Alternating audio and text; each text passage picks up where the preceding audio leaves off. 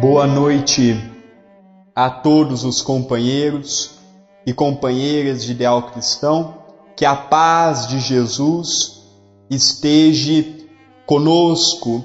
Voltávamos certa feita com minha família da praia e ouvíamos no rádio, no Toca CD, essa belíssima música que o nosso querido Daniel também irá cantar no final, que é a oração de São Francisco. E no meio da viagem eu falei, pai, mãe, irei realizar a palestra com este conteúdo maravilhoso. A oração, ela não é de São Francisco de Assis. É uma oração que fora criada em 1912 ou muitos falam que fora se criada em 1913, passando em circulação por uma revista francesa, cujo autor é desconhecido e deram a São Francisco de Assis pelo conteúdo na onde fala com a vida de São Francisco. Uma palestra que nós temos o intuito de mostrar, tópico a tópico, como ela se encaixa no Espiritismo. Diga-se de passagem, ninguém prova que ela não possa ser também espírita, na onde tem seu autor desconhecido e veio numa época que a humanidade estava em crise, espiritualmente falando. Há um ano, dois anos, em 1914, estoura a primeira grande guerra mundial, de 1914 a 1918. E nós vamos acompanhar esta oração de São Francisco, que todos os pontos abordados por Jesus nela conta. E nós vamos ver em todos os momentos, em todas as oportunidades, falando do bem com o mal, da luz e as trevas. E nós vamos pedir para o Edson mudar o slide para nós. Nós vamos ver que a oração já começa: Senhor, fazei-me instrumento de vossa paz. Todos nós, os cristãos, seja os espíritas, os católicos, seja qual denominação dermos, nós vamos ver que a paz é o que nós tanto procuramos. O que vem a ser a paz? A paz para muitos está em eu comprar alguma coisa. Eu alimento a minha paz no consumo. Tem pessoas que vivem em paz quando briga, tem pessoas que vivem em paz quando ajudam o seu semelhante. E nessa oração, nos liga ao nosso Senhor, pedindo para que nós sejamos instrumentos da paz aqui na terra. E nós fomos procurar uma frase de Chico Xavier que pudesse relatar a paz. Porque a paz, ela por nós é muito buscada, mas é muito pouco encontrada por nós. Primeiro que procuramos a paz nos caminhos equivocados da vida.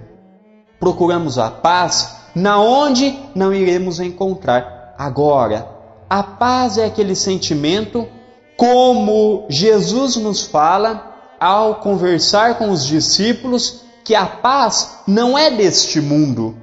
Porque nós estamos no mundo ainda que estamos colhendo, espiando, provando o que ontem nós fizemos. Ainda não estamos em condição de ter uma paz duradoura, mas nós temos momentos de paz. E nós vamos encontrar nesta frase algo interessantíssimo. A verdadeira trilha da paz, através dos nossos passos, está na importância do sentimento, do pensamento, da palavra, do gesto da conduta para que a paz atinja a maior extensão do reino da harmonia e do amor entre as criaturas. Resumindo, para eu ter paz, é importante eu ser equilibrado, é importante eu equilibrar meus pensamentos, a minha fala, a minha conduta. É importante que nós associemos a paz automaticamente com o sentimento, o pensamento, com a palavra, resumindo, com o homem novo.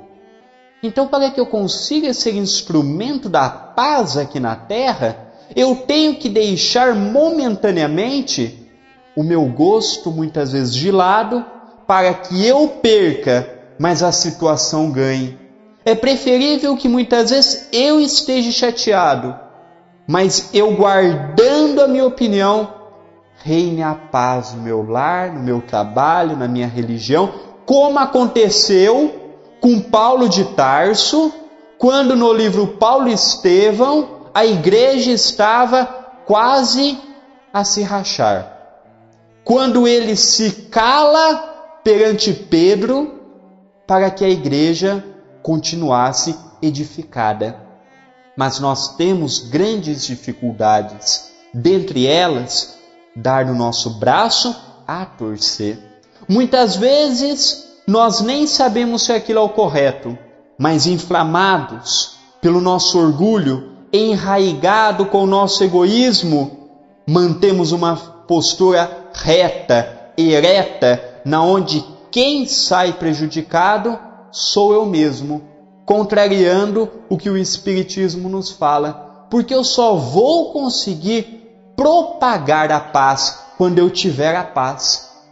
Como é que eu vou dar algo para o meu próximo se eu não tenho?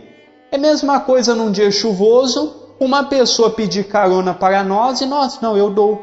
E nós não temos o carro para dar carona. Nós vamos dar o que se eu não tenho?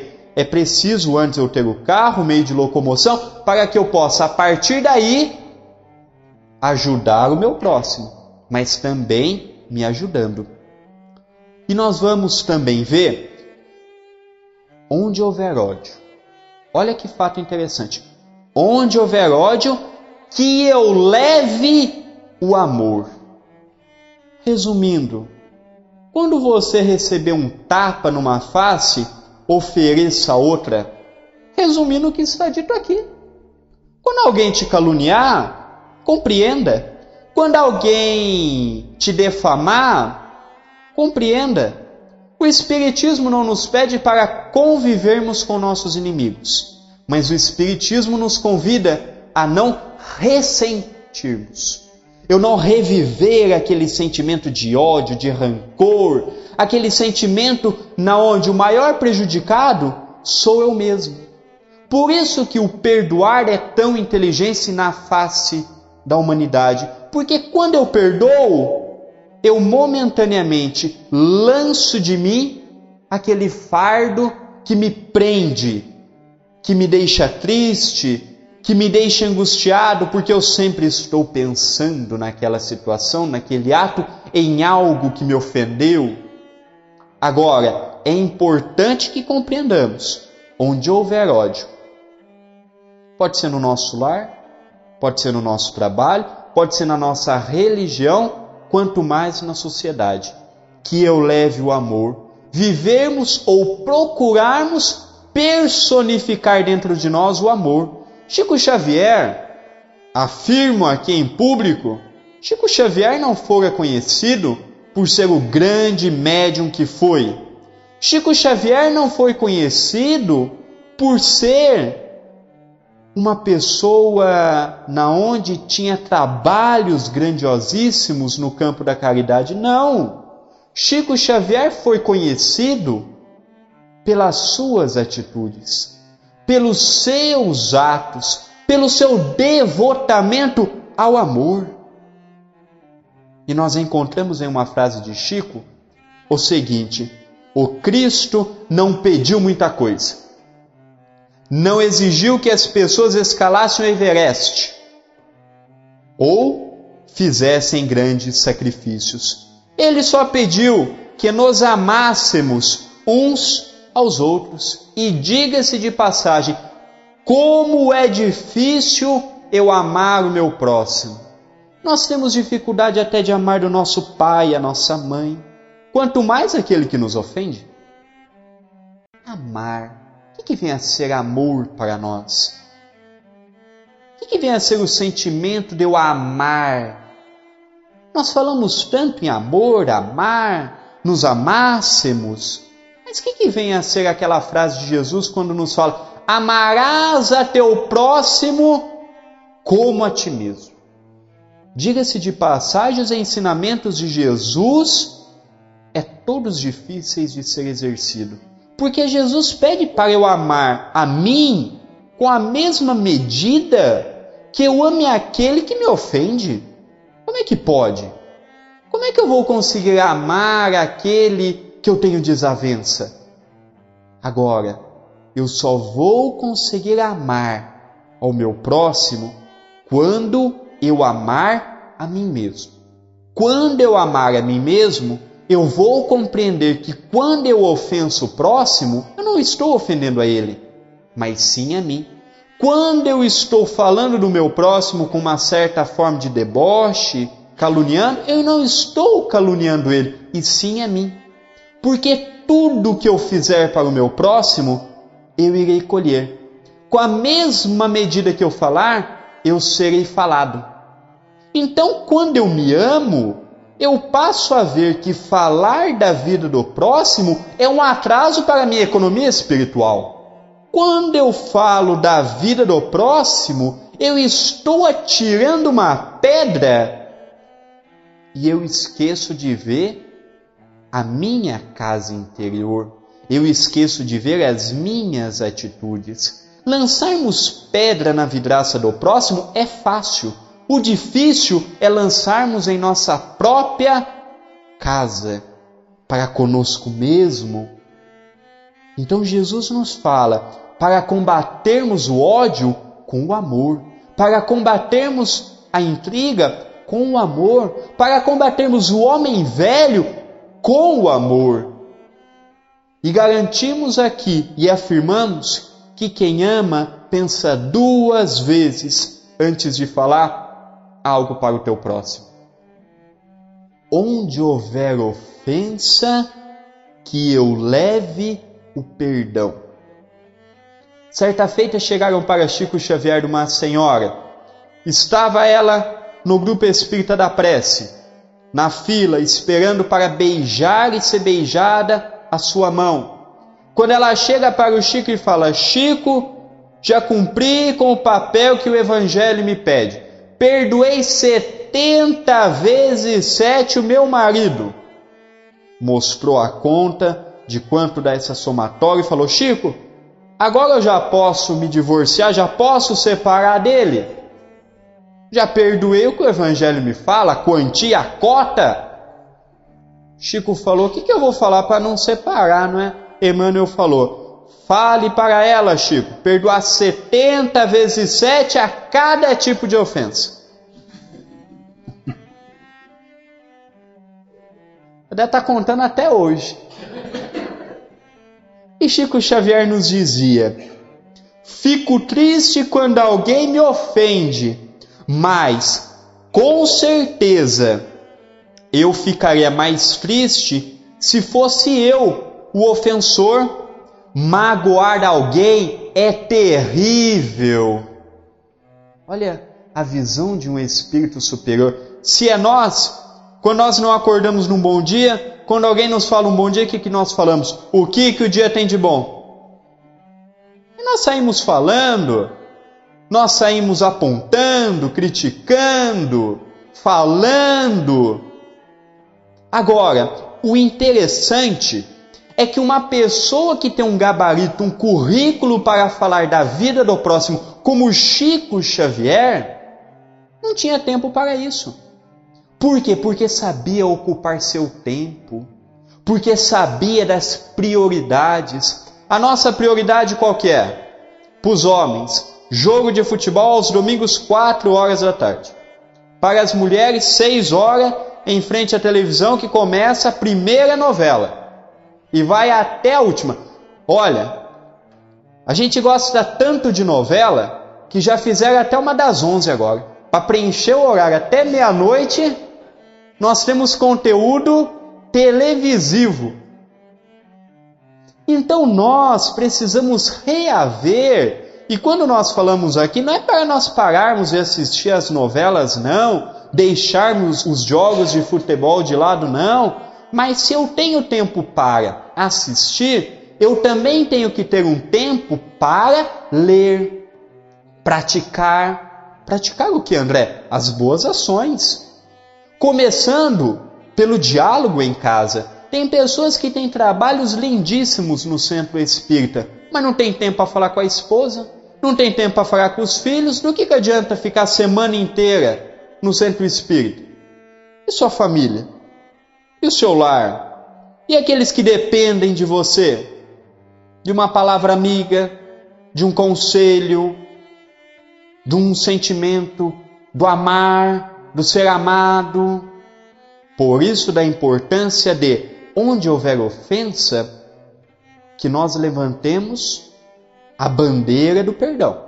Agora, não aquele perdão que nós temos o costume de fazer. Eu perdoo, desde que aquela pessoa, quando eu estiver andando no lado da calçada, passe do outro. Que perdão que é esse? Não, mas eu perdoei, viu?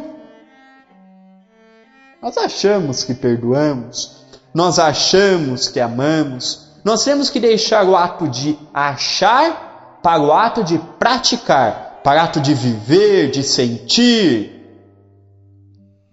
Onde houver discórdia, que eu leve a união. Vamos trabalhar um pouco com o campo do centro espírita. Quando nós temos a oportunidade da discórdia, da união, o que nós fazemos? Em casa, quando eu me deparo com uma situação, eu fico calado ou eu saio comentando? Quando eu estou com um problema, eu tento unir ou eu tento jogar mais fogo? Nós devemos ser, nós, os espíritas cristãos, nós devemos ser igual os bombeiros. Nós devemos estar apagando fogo ali, apagando fogo aqui. Não é ser bobo. É importante que se fale. Ah, meu sócio está passando a perna em mim? Vou deixar porque o Espiritismo me ensina a perdoar. Não é isso. Perdoarmos, amarmos, unirmos com o que vem a ser o correto. E nós fomos buscar em Bezerra de Menezes uma frase que pudesse nos falar para deixarmos a discórdia de lado e praticarmos a união. E nos fala: só a união só a união conseguirá fortalecer-nos para o exato cumprimento de nossas obrigações, com o serviço e a humildade por normas de ação. A união, eu tentar unir, eu tentar somar, não dividir. Eu vou no centro espírita, eu vou tentar somar esforços para a obra crescer, para o centro espírita ter mais gente, para os trabalhos ter mais conteúdo. No meu lar eu vou tentar unir mais com meu pai, com a minha mãe, com os meus filhos, com os meus avós. No meu trabalho eu vou procurar unir-me ao meu chefe, ao meu subordinado. Eu vou tentar unir até mesmo com aquele que não gosta de mim para mudar a impressão que ele tem de mim, unir, unir. Tantas foram as nossas existências que nós dividimos, que nós levantamos a discórdia, tantas foram as vezes que nós perdemos amizades por não sabermos cultivar, colher, por não sabermos o quanto uma amizade é importante. Agora, eu só vou ter uma amizade sincera quando eu procurar unir com essa pessoa, quando eu procurar deixar o erro dela de lado e exaltar as qualidades. O que nos muda de um espírito superior, como por exemplo de Jesus, que é o nosso governador espiritual, é a forma com que olhamos o mundo. Para nós, o mundo está sempre perdido. Para nós, os outros só têm defeitos.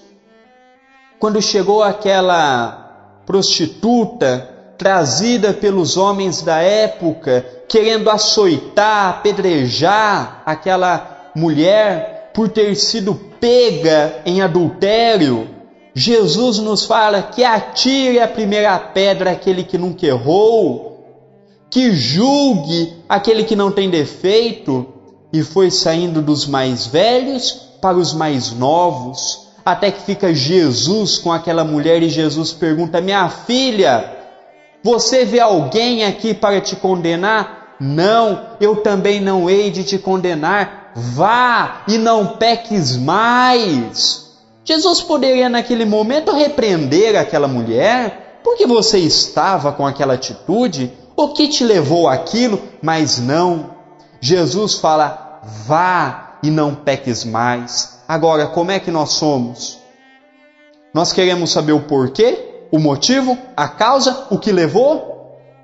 Nós fazemos um interrogatório com aquela pessoa. Certa feita, Chico Xavier se deparou numa situação muito complicada. Chegara para ele um pai trazendo a sua filha e aquele pai queria obrigar aquela filha a praticar, a seguir ao Espiritismo. Mas aquela mulher, aquela filha, não queria o Espiritismo. Tinha uma devoção enorme ao catolicismo, acreditava fervorosamente em Nossa Senhora.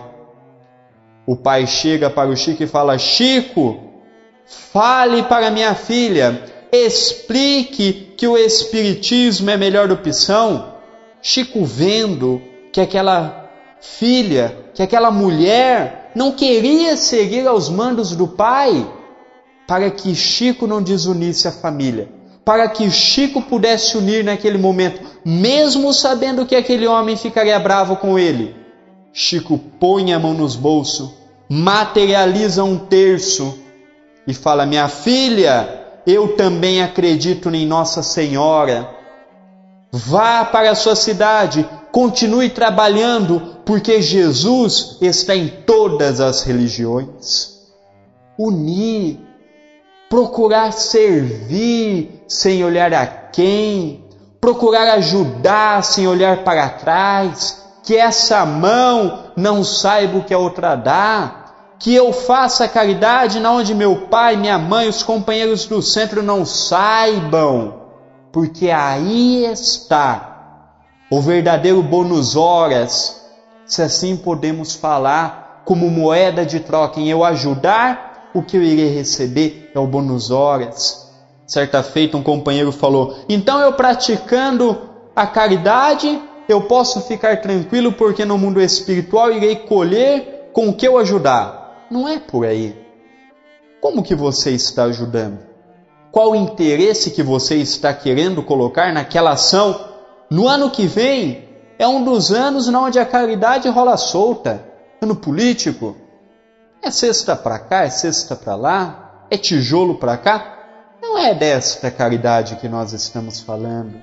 Nós estamos falando daquela caridade na onde o nosso querido, o nosso estimável benfeitor nos fala que é aquela caridade onde eu ajudo, na onde eu não espero recompensa nenhuma, porque eu sei que quando eu ajudo, estou ajudando a mim mesmo a quitar uma dívida minha, e também estou ajudando a quitar e a apaziguar dentro de mim este homem velho, este homem que ainda encontra tão imponente dentro de mim.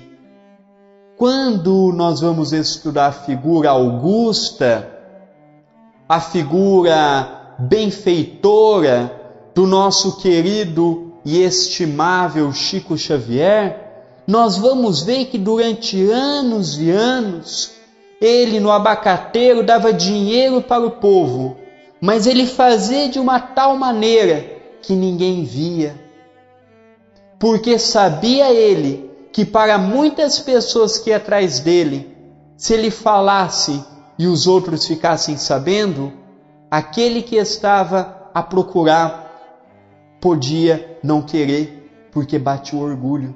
Então Jesus trabalhava no anonimato, ajudando, esclarecendo, dando sem esperar recompensa.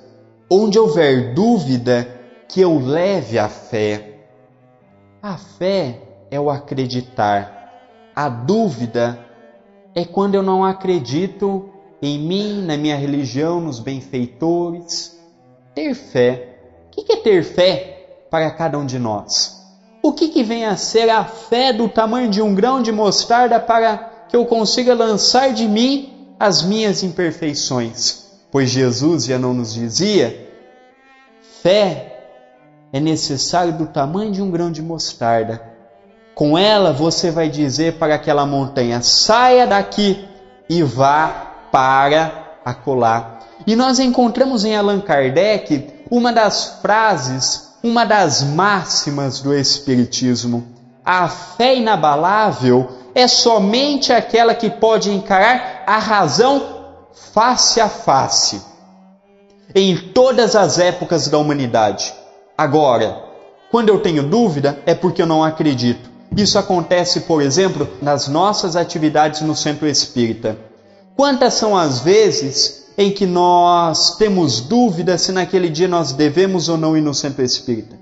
Hoje eu estou gripado, não vou. Estou com uma indisposição, não vou. Estou com uma dor de cabeça, não vou. O interessante é que no nosso campo trabalhístico, no nosso campo do trabalho, no nosso ganha-pão, quando nós estamos com uma dor de cabeça, quando nós estamos com uma indisposição, ninguém falta ao trabalho.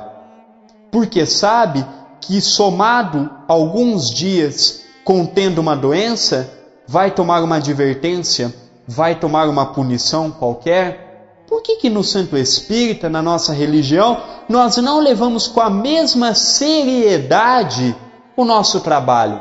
Mas André, o que tem a ver o nosso trabalho com a fé? Tem tudo. Tem tudo. Muitas vezes a pessoa não vai no trabalho mediúnico porque não está bem. É quando não está bem que você tem que ir no trabalho. Porque o trabalho vai te ajudar a reconfortar as suas dúvidas, vai te ajudar a reconfortar o seu coração que está passando por dificuldades. Agora, eu acredito em mim mesmo. Eu acredito de fato nesse mundo espiritual que os oradores tanto falam. Nós acreditamos? Nós acreditamos que eu ajudando o próximo eu estou me ajudando? Nós acreditamos verdadeiramente que quando eu perdoo, o maior beneficiado sou eu? Eu acredito. É fé, é acreditarmos, é lutarmos. E Kardec fala que aquela fé inabalável, ela vai enfrentar face a face qualquer problema, qualquer dificuldade, em qualquer momento em qualquer circunstância, em qualquer época da humanidade. Fé. Fé é o que afasta a dúvida. Olha, nós não podemos dizer que esta frase, que este texto, que esta oração é espírita, mas ela é um resumo do espiritismo. Tem muitas pessoas que falam do campo científico, do campo filosófico, antes do Espiritismo ser ciência, ser filosofia, é Jesus Cristo. Nós não estamos precisando de ciência, de pensar, nós estamos precisando de Jesus em nossos corações. Nós estamos precisando de Jesus em nosso lar. Nós estamos precisando de Jesus na sociedade. Como dizia Jesus em determinado momento de sua vida, antes dos antigos profetas, antes dos patriarcas, eu já existia. E Jesus vai ser sempre o remédio para os nossos problemas e para as nossas enfermidades. Onde houver erro, que eu leve a verdade. Onde houver erro, que eu leve a verdade. Quando o meu semelhante erra, ele não precisa de mais uma pessoa criticando ele ele necessita de um ombro amigo onde fala: meu irmão, vem aqui. Ajudar, orientar, conversar, dialogar é o diálogo que fazem as criaturas se entender. É o diálogo que faz nós relacionarmos melhor. É o diálogo, é a procura da ajuda ao próximo, é a verdade mas eu só vou conhecer a verdade quando eu não tiver os pré-julgamentos. E nós ainda estamos distantes para largar os pré-julgamentos. Primeiro que nós pré-julgamos uma situação, começando por analisar se é um familiar ou um amigo que eu tenho uma consideração grande. Quando é uma pessoa que eu gosto, que eu me dou bem, que eu amo, ele nunca está errado Ele nunca errou. Aí nós sempre vamos criticando aquele que está nessa história com este indivíduo.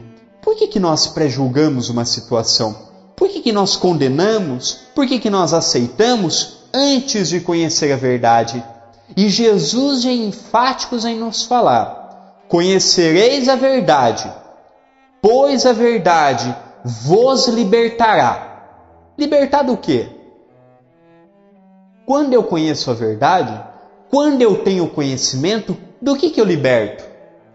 Eu me liberto do homem velho, eu me liberto daquele homem que pensa pela cabeça do próximo, pensando por mim mesmo. Eu me liberto daquela forma do André de ontem para um André mais racional, para um André mais humano, para um André na onde vê o próximo como se ele estivesse vivenciando aquela situação. Começamos até a compaixão. Já ouvi histórias e mais histórias de pessoas chegando chorando para o Chico Chico abraçava e chorava junto com aquela pessoa, com paixão, tomava as dores daquela pessoa, as aflições, e não julgava. Não julgava uma mãe que tinha seu filho condenado, não julgava uma mãe que tinha seu filho sendo preso por ter roubado, matado, porque Chico sabia da dor daquela mãe Chico sabia da dor daquele pai. Chico procurava a verdade. Chico procurava deixar o erro cometido e exaltar o ponto positivo pequeno que é. E nós vamos encontrar uma história belíssima no meio espírita que nos fala. Certa feita, um homem que não praticava do bem, um homem que era pessimista, mal-humorado, tudo para ele não dava certo, sempre julgava e condenava seu próximo, desencarnou. Ao chegar no mundo espiritual, tem pessoas que acham que muda. Nós vamos chegar no mundo espiritual da mesma forma que nós somos. Ao chegar no mundo espiritual, depara ele numa zona de sofrimento. Numa zona na onde ele sofria muito. Lembrou ele certa feita de sua mãe, quando convida ele ao capítulo da oração. E assim ele o fez. Chega a ele um benfeitor e questiona: No que posso te ajudar, meu irmão? Ah, estou sofrendo muito. Não gosto desse lugar, é muito feia a paisagem. Me deparo com criaturas deploráveis.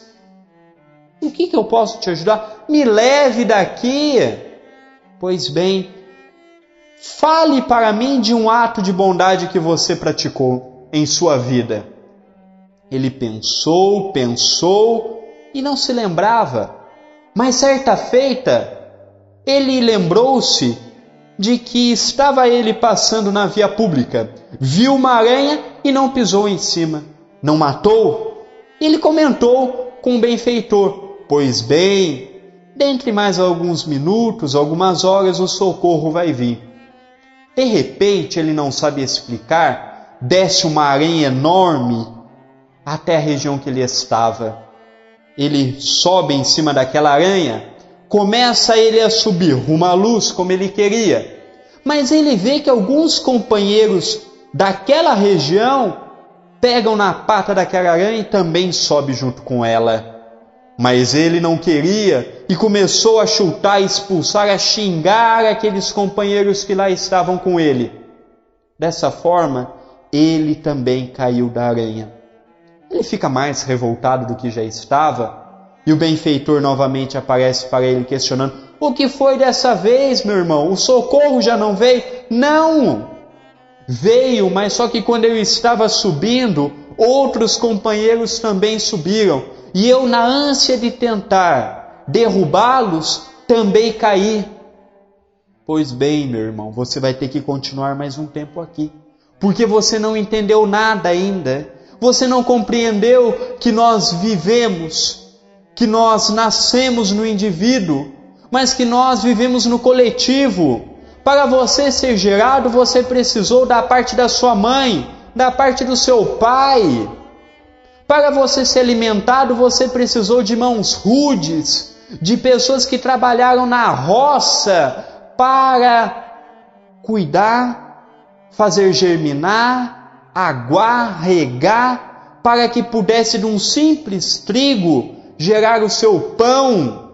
Em tudo, meu irmão, você depende do próximo, e na ânsia de você querer derrubar o próximo, você não compreendeu a verdade e por não compreender a verdade, como posso eu ajudar se você não quer ajuda? Nós queremos ajuda, diga-se de passagem.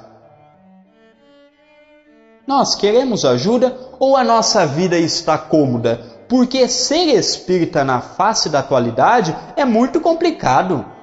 Deixar nossa TV de lado, deixar os nossos prazeres, deixar o nosso hobby de lado e praticar a caridade, nós temos que ter um, um ideal verdadeiro. Nós temos que ter um ideal, um propósito verdadeiro. E nós vamos encontrar em Mahatma Gandhi esta figura que não era cristã. Lembro desta frase quando agora no quarto encontro nacional dos amigos de Chico Xavier, meu pai foi um dos oradores. Lembro-me eu ouvindo essa história dele.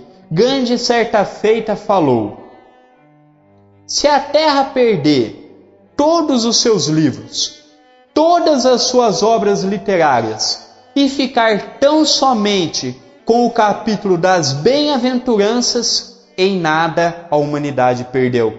E olha que não era nem cristão. Imagina nós, a responsabilidade que nós temos. Por isso que nós afirmamos aqui, sem medo de errar, que um espírito superior não é conhecido pelo seu rótulo, porque um espírito superior transcende ao rótulo religioso.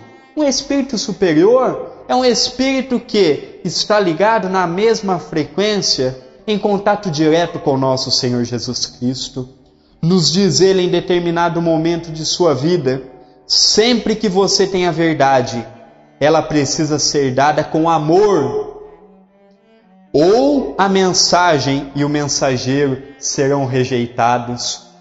Até para falarmos com o nosso próximo, temos que ter jeito.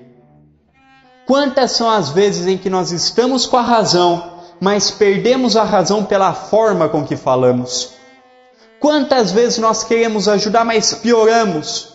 Quantas são as vezes que nós queremos somar e dividimos pela forma com que falamos? Onde houver desespero, que eu leve a esperança.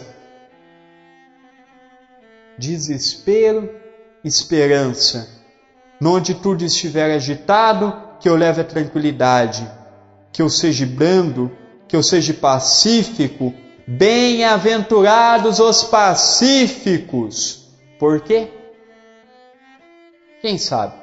Bem-aventurados os pacíficos, por quê? Olha, turma, nós precisamos estudar mais Jesus.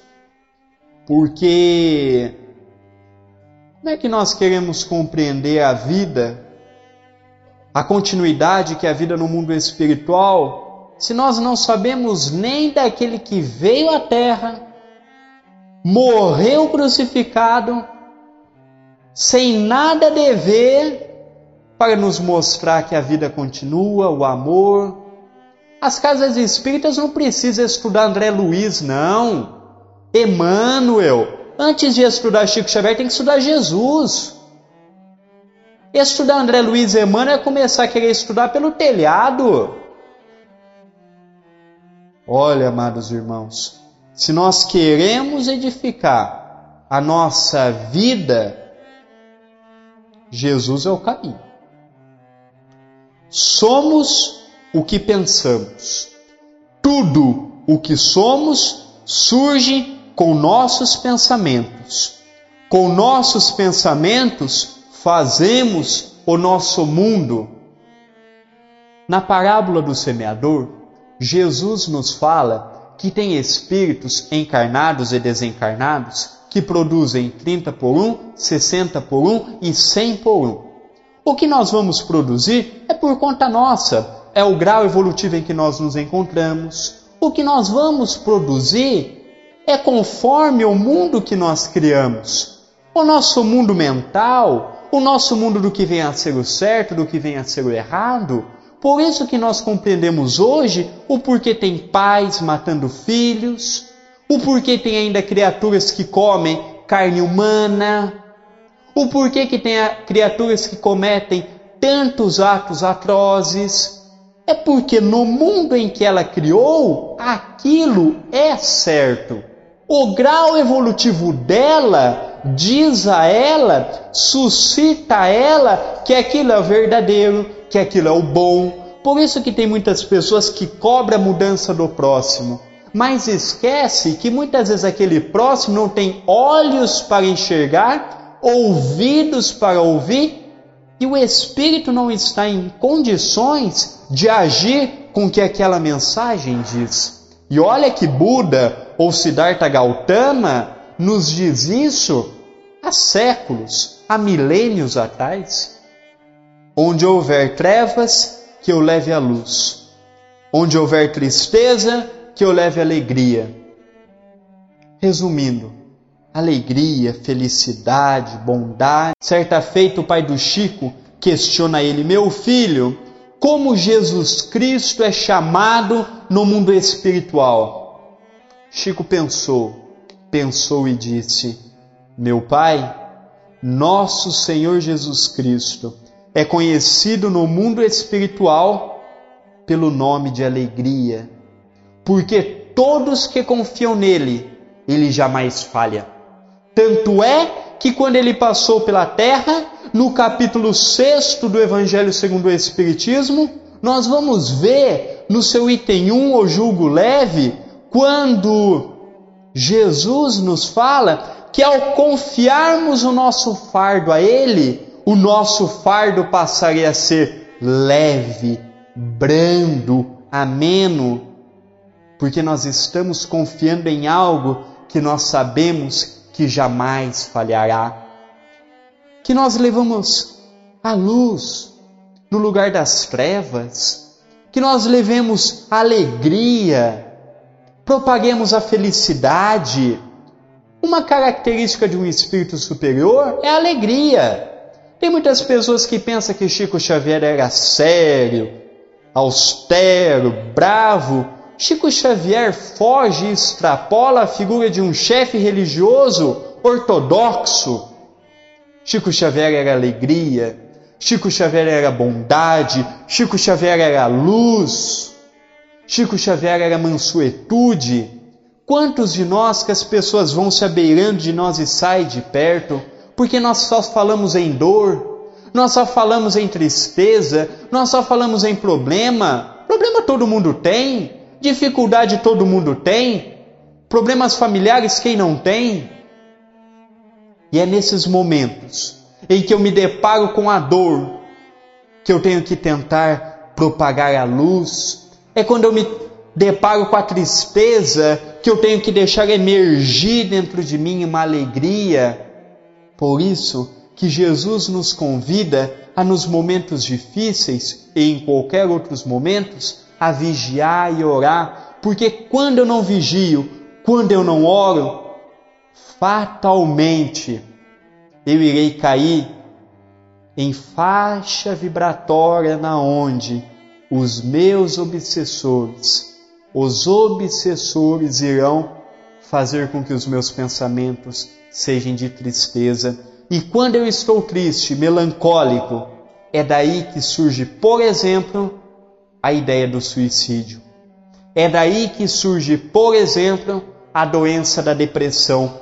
É aí que surge, por exemplo, a doença da ansiedade. Nós estamos notando que um liga ao outro. Ó oh, Mestre, Fazei-me que eu procure mais consolar que ser consolado, compreender que ser compreendido. Primeiro nos fala que eu procure consolar.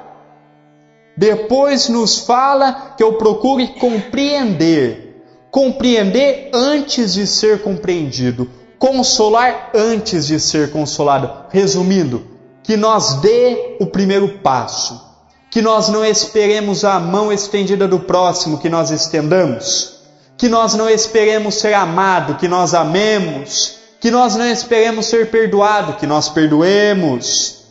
Certa feita, chegaram para Chico Xavier. Amados irmãos, vocês estão percebendo que nós falamos muito do Chico. Nós falamos do Chico pelo respeito que nós aprendemos a ter pela sua vida. Nós falamos muito do Chico porque Chico é um modelo para nós, para minha figurinha especial. E Chico Xavier, certa feita, foi interrogado: Chico, se você pudesse escrever uma frase de Jesus em todos os órgãos públicos, qual você escreveria?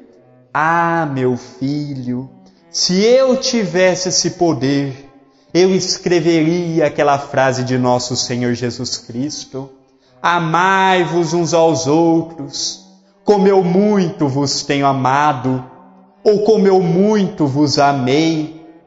E Chico arremata de uma forma poética, pois Jesus amou sem esperar ser amado.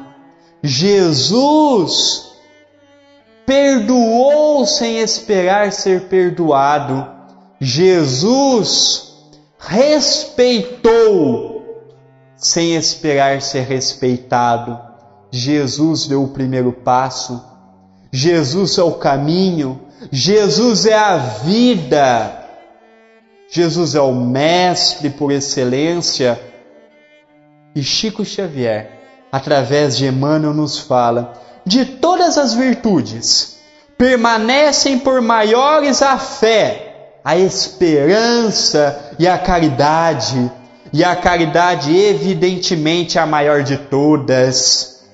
Entretanto, urge observar que, se fora da caridade não há salvação, sem compreensão, a caridade falha sempre em seus propósitos, sem completar-se para ninguém. E não é a pura realidade? O que é a caridade por caridade? O que é ajudar por ajudar? Agora, quando eu ajudo, quando eu consolo, quando eu amo com desinteresse, tendo o ideal maior de que aquela ação está ajudando principalmente a mim, eu passo a fazer a caridade, a amar, a perdoar de uma forma genuína. Amar que ser amado, pois é dando que se recebe.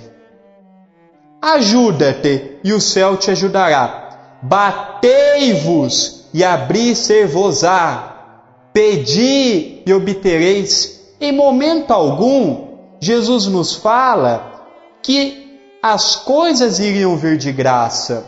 Se eu quero ajuda, eu tenho que pedir. Quando eu estou doente, eu vou no hospital ou o médico que vai ao meu encontro? Alguém liga para o disque médico e ele vai na tua casa te atender quando não é uma situação pela qual aquela pessoa não tem condição? Não tem como. Tem como eu me tornar uma pessoa virtuosa sem me agarrar numa crença religiosa? Não tem como. Não tem como eu esperar ser amado se eu não amo. Tem pessoas que perguntam assim, André, ninguém no meu lar me respeita. Você respeita os seus familiares? Não, como é que os outros vão te respeitar? Poxa, André, no meu lar ninguém me ama. Você ama o próximo? Não. Como você quer ser amado? Esse negócio de é dando que se recebe, essa história eu sempre ouvi do meu pai, desde muito pequeno, quando eu acompanhava, quando ele contava essa história da virtude da paciência. Certa feita, uma criatura falou: Hoje eu estou sem paciência. E no meio da palestra ele pergunta: Como alguém pode perder o que não tem? Se você tem um carro, você perde aquele carro? Se você tem uma camisa, você perde a camisa? Se você tem um bem material, você perde aquele bem? É verdade aqui que tem muitas pessoas que a memória não funciona. Já não tem um dito popular que diz que o brasileiro tem memória curta? E é verdade, né? Quando é para atividade espírita, nós sempre esquecemos. Depois de uma semana, o dirigente questiona: Você não veio? Me esqueci. É por aí. Agora, ninguém esquece da casa religiosa quando a dor bate. Nós já paramos para analisar como é curioso? Quando eu estou bem, eu tiro férias do centro espírita. Centro espírita para mim é como se fosse um spa. Só vou quando estou necessitado. Não é, Gilberto? Centro espírita para muitos de nós é como se fosse uma praia. É como se fosse o Cristo Redentor do Rio de Janeiro. E nós visitamos e depois vamos embora. Não! O Espiritismo é uma religião, necessita, meu irmão, das tuas mãos operosas. Ah, mas eu posso contribuir pouquinho. O pouquinho seu já é muito. O pouquinho seu, no final das contas, será muito. Olha Chico Xavier aparecendo de novo aí. Você nem sempre terás o que desejas. Essa frase aí é complicada, né? Você nem sempre terás o que deseja. Quais são os nossos desejos? Ah, eu quero ter um carro melhor. Ah, eu quero mudar minha casa. Ninguém fala assim: ah, eu quero procurar desenvolver a paciência. Ah, eu quero procurar desenvolver os sentimentos, o amor e por aí afora. Não. E como nós não compreendemos a necessidade de desenvolver o campo do espírito e não tão somente o campo da matéria, nós nos revoltamos para com a vida, porque nem sempre nós temos o que gostaríamos de ter. E quando eu não sou saciado naquilo que eu desejo, eu não sou feliz, porque eu acho que felicidade é eu ter o que eu quero. Mas enquanto estiveres ajudando aos outros, encontrarás o recurso de que precisa. Ajudar o próximo é a maior oportunidade que nós temos para vencer o orgulho, o egoísmo, o milindre, o egocentrismo, porque quando eu ajudo o meu próximo, eu saio da minha realidade. Hoje, por exemplo, é dia de sopa. Nós nos deparamos com cada situação que quando nós chega em casa e reclama de alguma coisa, nós nos sentimos envergonhados. Porque aquela pessoa não tem nem metade do que eu tenho e leva a vida feliz, por que, que eu nunca estou contente? Quanto mais eu tenho, mais eu quero ter. Isso é diferente no campo da matéria, por exemplo, do campo espiritual. Ah, essa semana eu li meia hora, amanhã eu quero ler uma. Não. Nós lemos meia e já está bom. Eu vou um dia na semana no centro espírita e já está bom. E os asilos que necessitam da nossa visita? E as penitenciárias públicas que necessitam da nossa visita? Certa feita, Chico Xavier foi no Carandiru, na cidade de São Paulo. Uma vez por ano, pelo menos, ele ia. E hoje em dia tem os espíritas modernos que querem ficar só no púlpito, só dando passe, só orientando. Não, temos que ser espírita lá fora. E Chico Xavier se deparou com um dirigente novo, com uma pessoa nova dirigindo a penitenciária que não queria deixar ele entrar. Aí foi maior rolo até conversarem. Então aquele diretor falou: tudo bem, mas você só entra se você assinar um termo na onde se compromete pelo que acontecer. Um termo na onde você se responsabiliza por si mesmo. Se houver alguma agressão, alguma atitude alguma coisa nesse campo? Tá ok, meu irmão. Chico assinou. E Chico foi passando de ala por ala até chegar nas alas onde os crimes eram mais odiondos, onde os crimes eram as penas maiores. E quando se depara lá, um jornalista lhe acompanhava e viu aquele povo indo tudo em direção do Chico e até ficou preocupado, não é? E foram chegando perto do Chico, beijando as suas mãos, beijando os seus pés.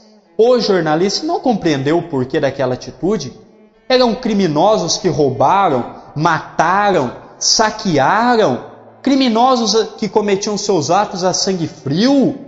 Por que, que eles chegavam para o Chico daquela maneira? Por que tinham aquela postura para com o Chico?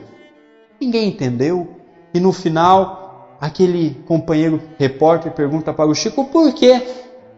Se lá ele não viu muitos obsessores, muitos espíritos de má índole acompanhando esses outros, Chico dá uma resposta que eu acho interessante. Chico fala: Meu irmão, os obsessores não estão mais aqui. Eu vejo aqui muitos pais, muitas mães, muitos filhos chorando pelos seus filhos estarem aqui. Os obsessores estão procurando outros para trazerem para cá. Já colocaram aqui, acabou a missão deles para com aquele espírito, para com aquele espírito encarnado. Já paramos para analisar isso? E lá na penitenciária está precisando dos passistas, dos orientadores para ouvir, porque lá nós vamos ver que a nossa realidade é totalmente diferente da deles. É perdoando que se é perdoado. E Chico Xavier, através de Emmanuel, nos fala: Alguém te haverá ofendido, entretanto, se não perdoas a esse alguém, criarás em ti mesmo as desvantagens do ressentimento, que te condensarão na própria alma por determinado ponto enfermiço. O que nós dissemos no começo. Perdoar é inteligente, como nos diz o nosso querido Francisco Cajazeiras. E sem falar que essa oração é reencarnacionista. E é morrendo que se nasce para a vida eterna. A nossa vida aqui, dentre os encarnados na crosta, é uma vida passageira. A nossa verdadeira pátria é no mundo espiritual e é morrendo que se nasce para a vida eterna. Ao passo que nós vamos evoluindo, nós não vamos mais tendo a necessidade de reencarnar. A nossa verdadeira pátria, a nossa verdadeira casa, a nossa verdadeira morada é no mundo espiritual. É junto dos desencarnados, se assim nós podemos referir, e para encerrar, não poderíamos deixar de falar ou de procurar um texto que resumisse essa palestra inteira e achamos, peçamos ao Senhor o poder de Chico Xavier através de Emmanuel no livro Trevo de Ideias, editado pela GEM de São Bernardo do Campo. De amar sem reclamações, de servir sem recompensa, de compreender sem exigir compreensão, de obedecer aos sublimes desígnios, de vencer as próprias imperfeições, de abençoar os que nos perseguem, de orar pelos que nos ferem, caluniam, de amparar ao que nos criticam, de estimular o bem onde se encontre praticar a fraternidade legítima de aproveitar todas as oportunidades da vida para a edificação do espírito imortal. Amados irmãos, é uma oração que quando tivemos o intuito, quando conversávamos com meu pai, com a minha mãe, com a minha companheira em torno dela, foi com o ideal de procurarmos mostrar que em tudo que ela nos fala, que em tudo que nós cantamos, já ouvimos ela no catolicismo, já ouvimos ela no Espiritismo, através do Daniel, do Vansan, do Sérgio Santos, de vários e vários corais, nós vamos ver que é uma oportunidade a prática do homem novo a prática do bem sem ofuscar dentro de nós uma transformação do dia para a noite. Amados irmãos, vamos amar um pouquinho mais, vamos respeitar, perdoar, compreender um pouco mais. E nunca nos esqueçamos de que a oportunidade que estamos a ter é a melhor que nós já tivemos, que a família que estamos a ter Pode ser que não seja que eu gostaria de ter, mas é que eu necessito de ter. O corpo pode ser que não seja da forma com que eu queria, mas é o corpo que eu tenho merecimento para ter. Amados irmãos, não perquemos essa oportunidade de ter uma casa abençoada como esta. Casa esta que nos abre as portas para o trabalho, religião esta que nos abre as portas para o conhecimento, pois Jesus nunca esquece de nós. Quem esquece dele é nós. Que Jesus nos abençoe.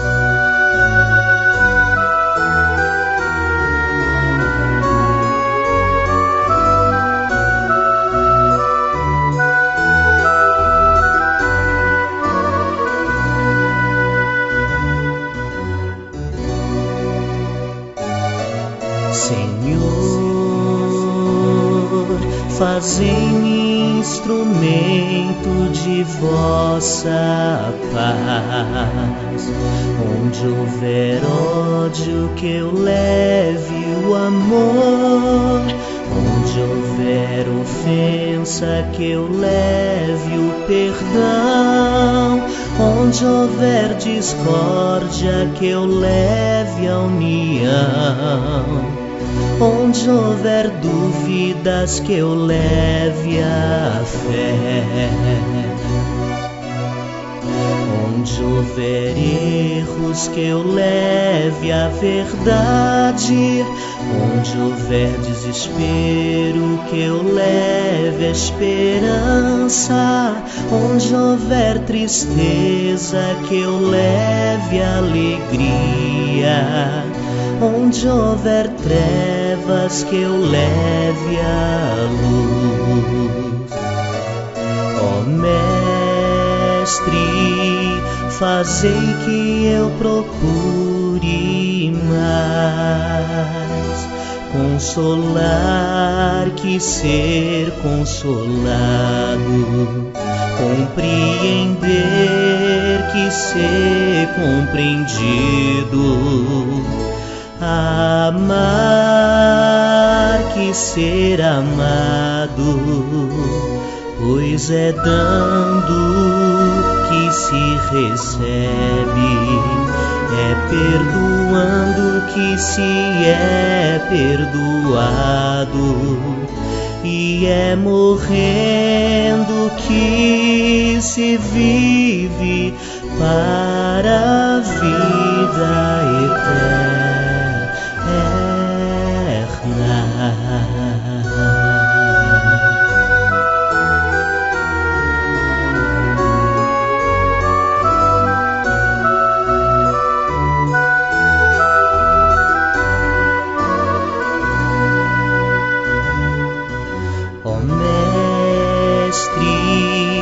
Fazei que eu procure mais consolar que ser consolado,